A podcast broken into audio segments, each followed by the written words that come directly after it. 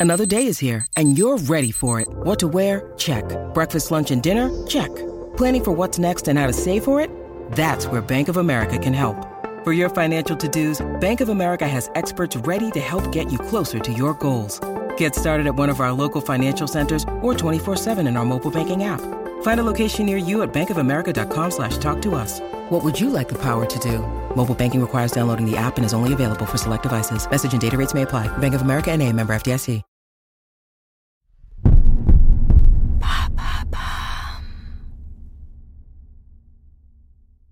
Les jumelles June et Jennifer ne parlent avec personne, seulement entre elles et avec leur propre langage.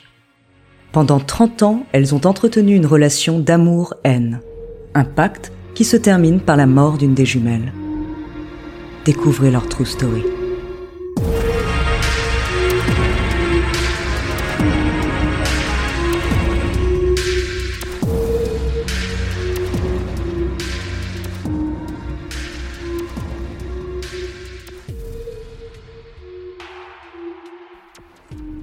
Nées le 11 avril 1963 à la Barbade, dans les Caraïbes, les jumelles June et Jennifer grandissent en Angleterre. À l'école, les autres élèves se moquent de leur accent barbadien. Pour éviter toute autre forme de harcèlement après l'école, les jumelles quittent les cours toujours plus tôt.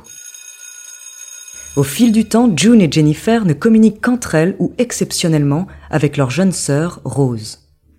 Les entendre parler devient rare. Quand elles s'expriment, il est presque impossible de les comprendre. Elles se coupent du monde, ce qui les rapproche encore plus.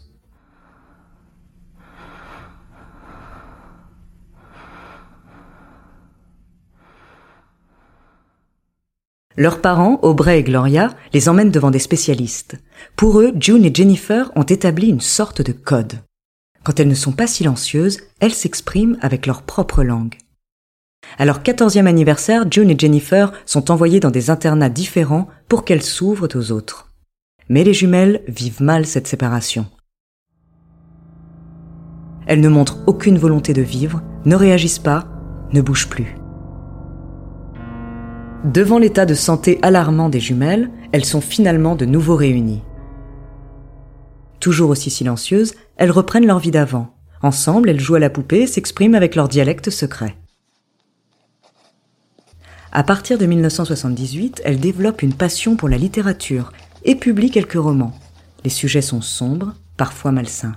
Par exemple, The Pugilist de Jennifer parle d'un chirurgien qui transplante le cœur d'un chien dans le corps de son fils mourant. Jennifer et June ont 18 ans. Elles commencent les dérives. Alcool, drogue, sexe. Si elles ne deviendront pas des auteurs célèbres, elles seront des criminels célèbres. Le duo vole des vélos, s'introduit dans une école, brise les vitres, vole des livres et tague les murs.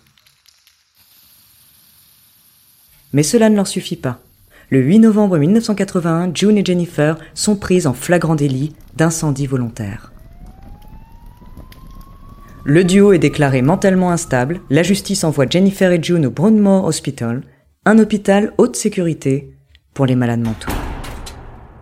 Séparées l'une de l'autre, elles continuent cependant à mettre à jour leur journal. Certains passages sont troublants.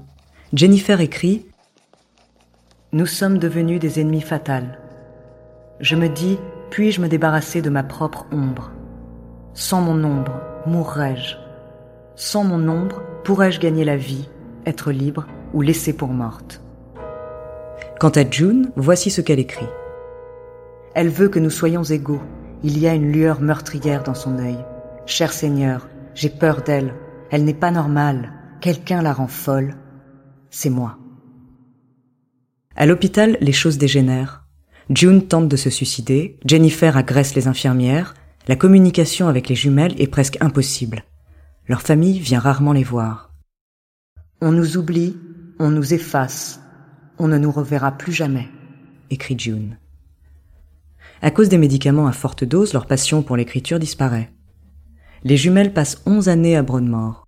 Onze années où elles tentent de s'entretuer lorsqu'elles sont réunies et de se suicider lorsqu'elles sont séparées. J'ai envie d'être seule, mais je me trompe. Est-ce que je peux supporter d'être seule? Mon cœur ne bat que quand Jennifer est là. Le 9 mars 1993, les jumelles sont libérées de Brownmore pour être transférées à la clinique de Caswell. Le soir même, Jennifer décède d'une inflammation du cœur. Aucune trace de drogue ou de poison. Impossible d'établir la cause du décès. June est libérée un an plus tard. Elle recommence à parler et mène une vie normale. Elle désire se marier et avoir des enfants.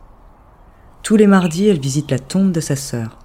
Sur cette dernière, June inscrit le poème Une fois nous étions deux, on n'a fait qu'un, nous ne sommes plus que deux, par la vie soit un, repose en paix.